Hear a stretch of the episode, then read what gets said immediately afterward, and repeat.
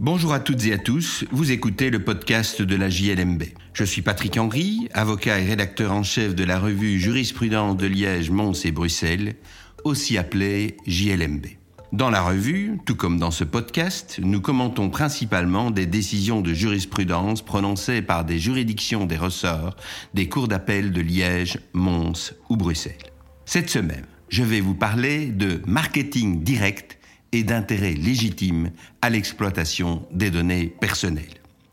Ce sujet est traité par l'autorité de protection des données dans deux décisions des 10 mars et 26 juillet 2022. Fanny Coton et Anne Kusters les commentent dans le numéro 33 de notre année 2022. Pour le consulter, je vous invite à suivre le lien dans la description. Les faits remontent à septembre 2020. Une personne, un consommateur, reçoit un spam, un message publicitaire non sollicité.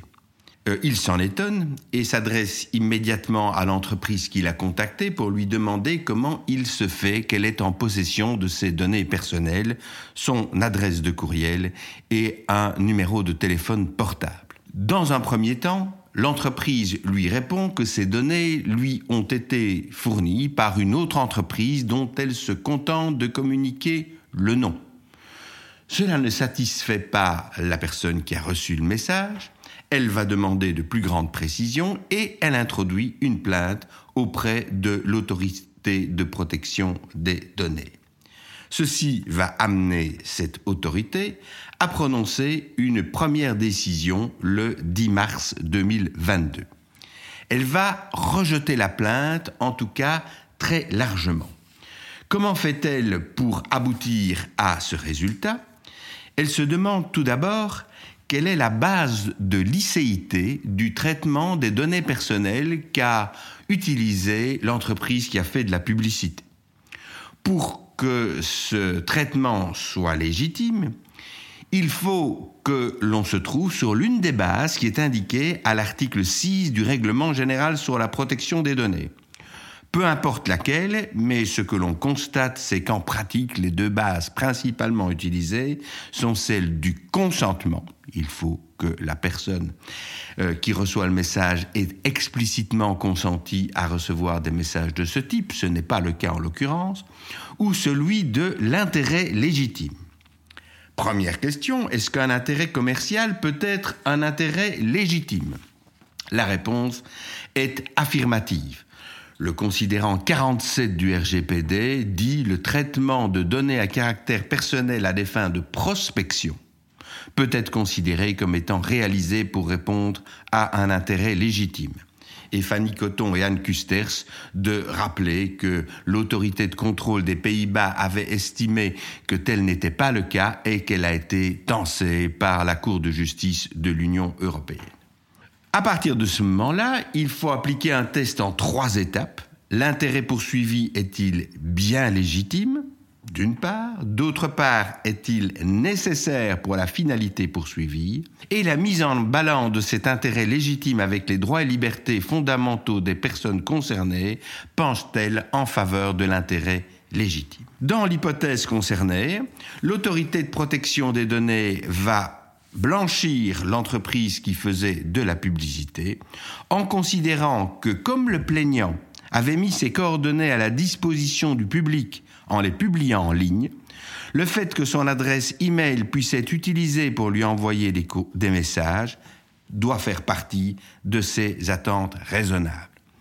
Pour le reste, on considérera qu'il y avait une faute de l'entreprise en ce qu'elle n'avait pas communiqué immédiatement toutes les données relatives à la récolte des données personnelles de la personne qui avait reçu le spam, mais que euh, dans un second temps, il a été satisfait à cette obligation, que lorsque la personne qui avait reçu le spam a demandé que l'on cesse d'utiliser ces données personnelles, il a été fait droit à sa demande et elle considère donc que la plante doit en tout cas provisoirement être rejeté.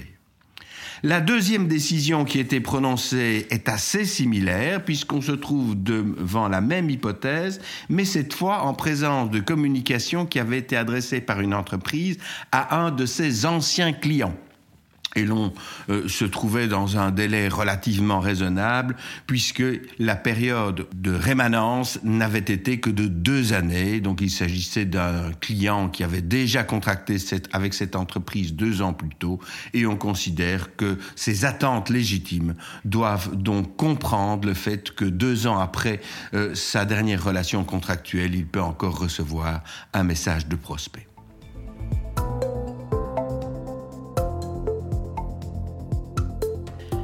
Fanny Coton et Anne Custer s'examinent donc ces deux décisions à la lumière d'autres décisions qui ont été prononcées antérieurement par l'autorité de protection des données et elles s'étonnent, pensant voir une avancée ou un recul dans la jurisprudence de l'autorité de protection des données en ce que celle-ci avait été plus sévère dans des hypothèses euh, fort similaires.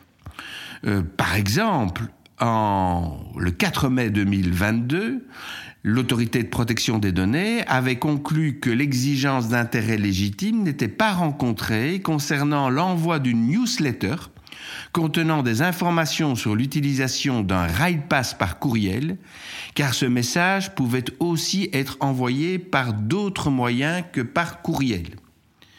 Il est vrai que quand on examine les deux possibilités, on s'étonne quelque peu de la différence entre les solutions qui ont été données à ces deux hypothèses. Elle fait aussi observer que dans d'autres hypothèses, la position de l'APD semblait plus restrictive elle avait rappelé que lorsque sont utilisées des données qui n'étaient pas originellement destinées à servir à du marketing, le responsable du traitement doit vérifier la compatibilité de la finalité du marketing avec la finalité initiale du traitement, même si ces données peuvent être considérées comme publiques, par exemple des données qui, comme en l'occurrence, avaient été publiées.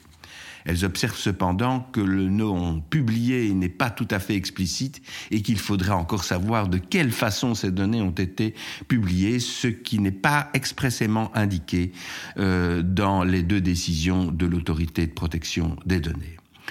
Voilà donc la situation. Euh, clients existants, prospects ayant euh, publié leurs données en ligne, cela suffit-il à justifier un intérêt légitime, une proportionnalité de l'utilisation des données? Des incertitudes subsistent et on doit donc donner le conseil aux entreprises qui souhaitent utiliser ce genre de message de recourir à la plus grande prudence. S'il devait se confirmer, en tout cas, que l'utilisation de données qui ont été publiées est licite, il s'agirait là d'une brèche dans laquelle on peut craindre ou penser, c'est selon, que les entreprises qui souhaitent faire de la publicité s'engageront rapidement.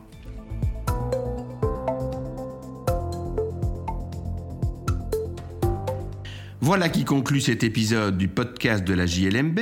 Je remercie Fanny Coton et Anne Custers pour leur article, qui, je le rappelle, figure dans le numéro 33 de l'année 2022. Je vous remercie pour votre écoute et vous invite à vous abonner au podcast sur la plateforme de votre choix afin de ne pas manquer nos prochains épisodes. À la semaine prochaine pour l'analyse d'une nouvelle décision de jurisprudence.